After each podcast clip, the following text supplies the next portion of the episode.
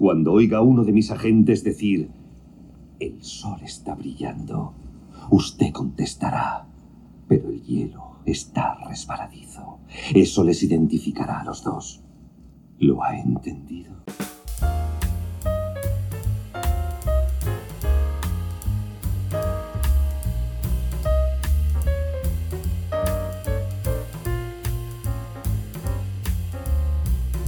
Hola, ¿qué tal Tarkowskianos? Recuerdo que en el último encuentro que tuvimos en la casa de Fajardo en Cáceres hace años, estuvimos hablando de, muchas de las cosas que nos interesan, de, bueno, de estos debates que solemos hacer entre, entre nosotros. Y una de las perogrulladas que yo solté, que, que aparentemente no tenía muchos en, mucha profundidad, digamos, es que el primer mérito de la fotografía era el estar ahí que es algo evidente. La fotografía, una fotografía existe porque hay un fotógrafo detrás. Eso que parece tan evidente y que no tendría tanto, no sé, tanto recorrido, yo es una cuestión, es una conceptualización que siempre le, no es que le dé vueltas, pero siempre está presente. ¿Por qué? Porque ya antes de tomar la, la, la fotografía, el instante de congelar el tiempo, pues si nos ponemos muy curses. Hay una acción, hay una actividad, hay una predisposición, es decir, la persona para trasladarse a un lugar o enfrentarse a un retrato o captar cualquier eh, cuestión de su entorno, ya tiene que tener una predisposición, tiene que luchar contra la pereza, tiene que luchar contra su inseguridad, tiene que luchar también si queremos que nos si queremos seguir poniéndonos muy poéticos contra sus demonios, ¿no? Incluso si lo exageramos. Pero es que creo que totalmente es así, es cierto.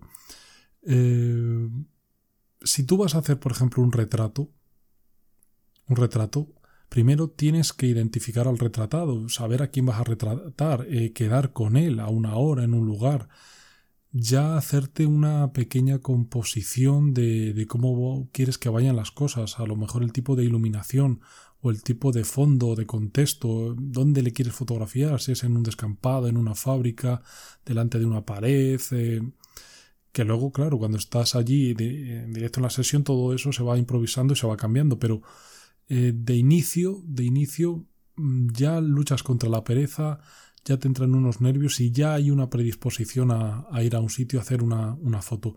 Si hablamos de fotoperiodismo, e, es, es, igual. El fotoperiodismo cuando ya vas a una manifestación, vas a un acontecimiento social, ya el primer mérito que tienes es estar ahí, el desplazarte, estar presente y estar con la cámara.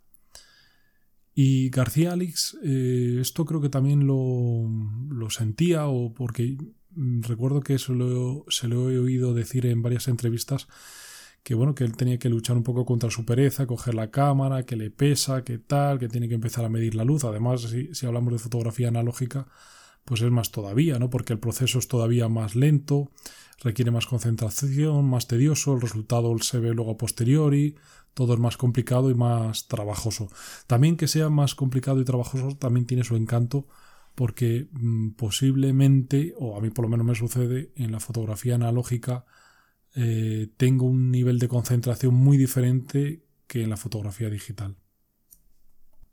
Por eso quizás la fotografía en un primer instante y luego en, en algunos puntos del proceso posterior, para mí es actitud.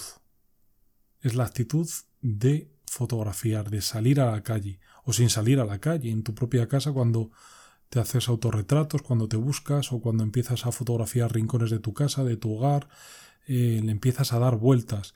Y muchas veces sucede que empiezas a fotografiar eh, antes de coger la cámara. Te quedas mirando un rayo de luz que entra de repente por la ventana, que está iluminando un determinado objeto, una zona, una estantería, hay una ropa tirada en el suelo, hay... no sé, hay infinidad de detalles. Y eso, bueno, además es una constante. Todos los fotógrafos, artistas en general, les ha gustado retratar sus casas, su familia, sus entornos, sus talleres, sus lugares de, trabajo. Pero en la fotografía, para mí, es más eh, importante esa actitud, porque esa actitud puede ser realmente definitoria.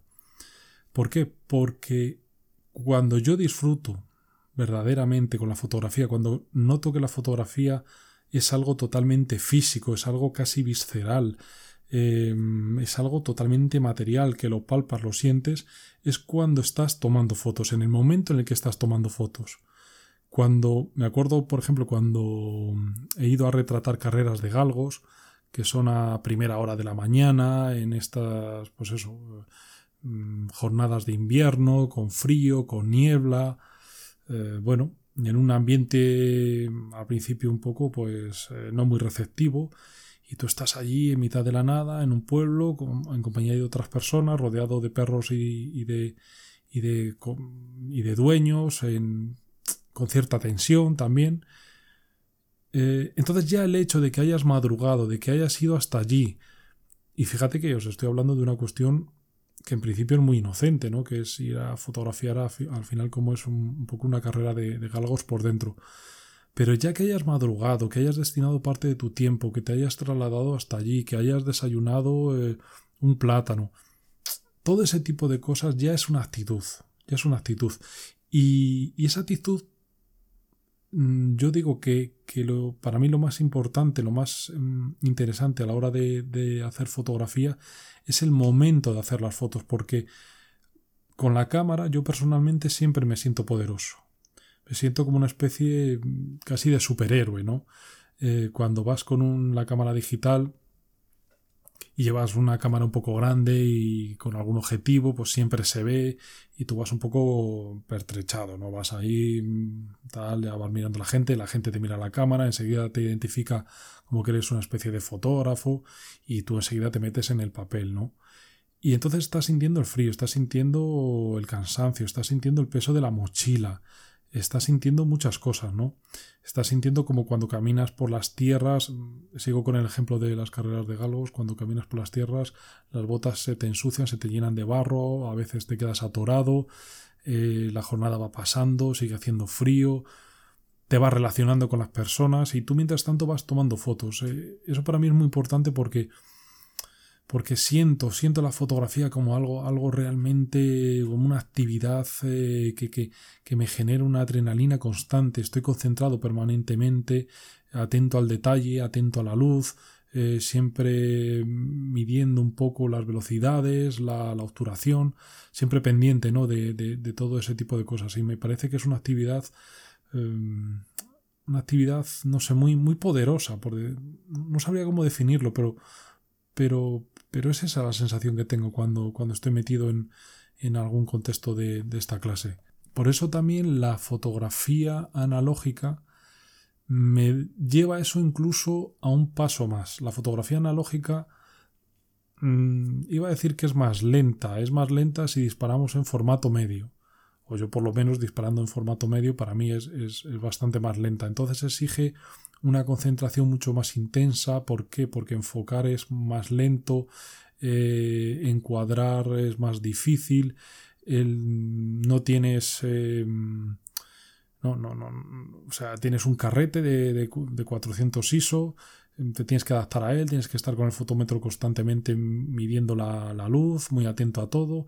Entonces e, es diferente, es diferente las sensaciones, pero, pero la, pero la emoción que, se siente, por ejemplo, yo cuando retrato en, formato medio, mm, siempre ponía el ejemplo de, que es como, como cuando un torero, que a mí no me gustan los toros, pero cuando un torero tiene una, una, misión que es ir a la plaza a las 6 de la tarde. Pues yo cuando quedo con una persona a las 6 de la tarde para hacerle un retrato, estoy nervioso una hora antes, porque estoy mm, preparando el equipo, que no es mucho, pero estoy preparándolo, lo reviso una y otra vez y cuando salgo a la calle con la mochila, pues voy nervioso, voy frenético, voy totalmente con la adrenalina disparada.